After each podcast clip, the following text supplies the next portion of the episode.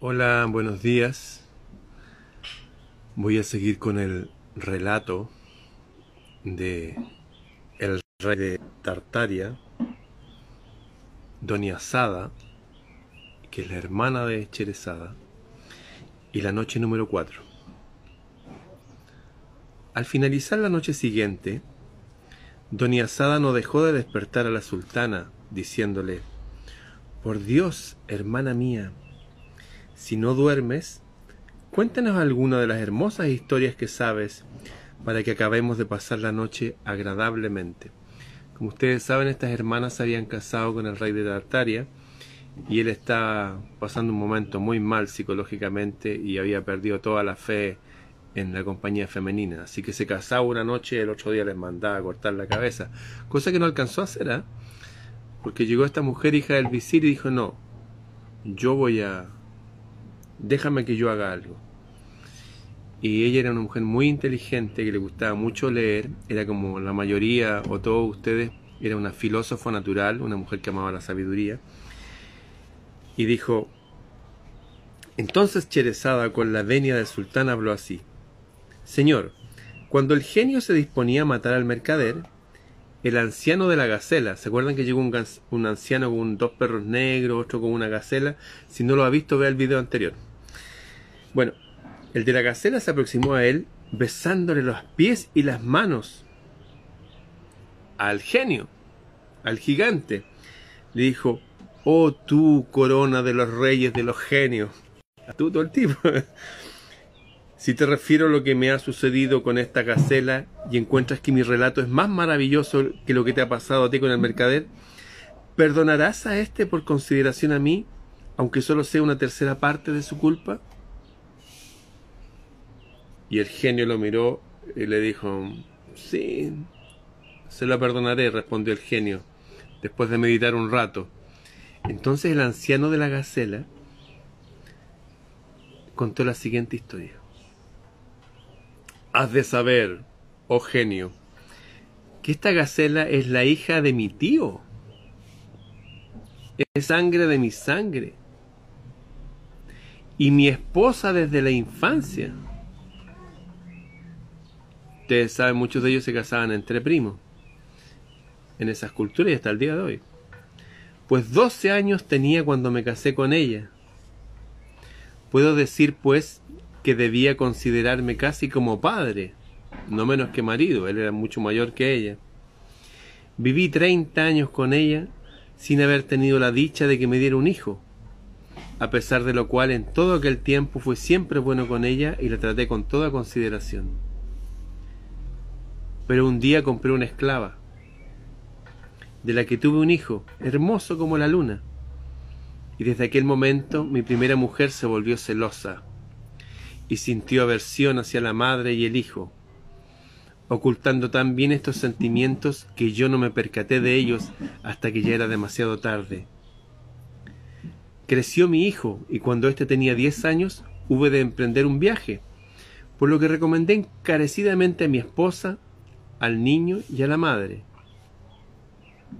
Estuve un año ausente y mi esposa aprovechó aquella ausencia para satisfacer su odio. Les recuerdo de nuevo que los esclavos no son personas que la gente trataba mal. Esclavo significa ex labor, era los que hacían las labores en el campo, fuera, al aire libre. Les recuerdo que no había supermercado, la gente tenía que cultivar su, su comida, que la gente iba al gallinero a buscar sus huevos, eso es la persona encargada de las cosas fuera de la casa. Y que en este caso lo había hecho también su mujer. Estuvo un año ausente, mi esposa aprovechó aquella ausencia para satisfacer su odio. Aprendió la magia. Y cuando conoció bastante aquel arte diabólico para realizar el horrible designio que meditaba, convirtió a mi hijo en un becerro.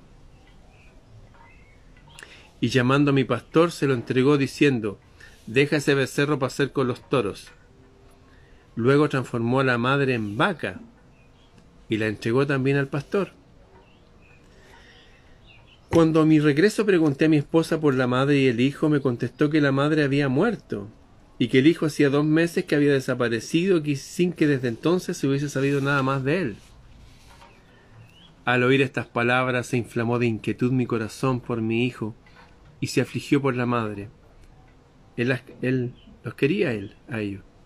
Y durante todo un año practiqué indagaciones para averiguar la suerte del primero.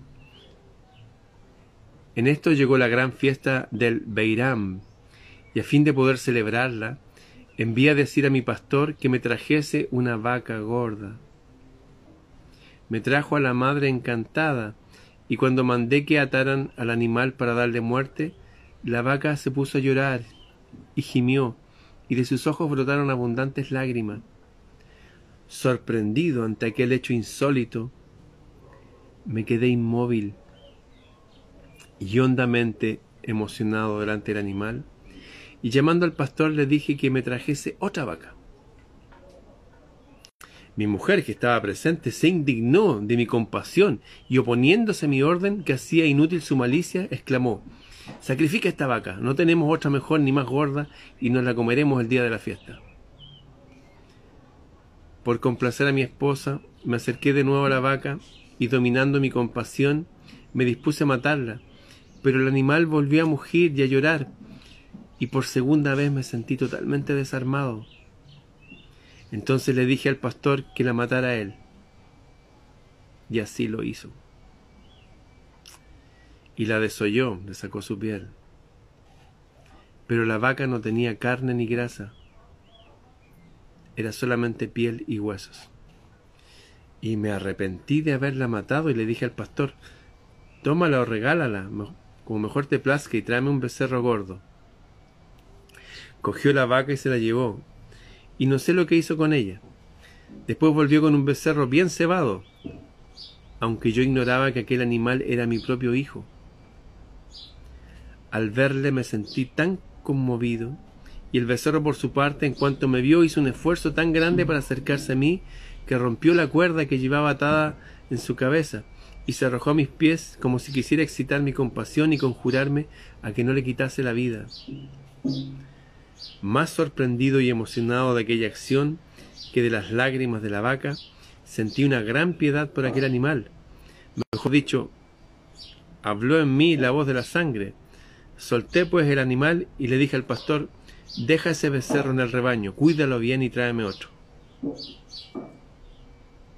Entonces mi esposa, esta gacela que ando trayendo aquí, exclamó contrariada, ¿qué haces, esposo mío? Créeme, no sacrifiques otro becerro por este. Esposa mía, le respondí yo, no inmolaré este animal, pienso dejarle la vida y te ruego que no te opongas a ello. Pero la infame no cedió a mis súplicas. Odiaba demasiado a mi hijo para consentir que lo salvase. Me pidió con tanta obstinación el sacrificio que hube de concedérselo.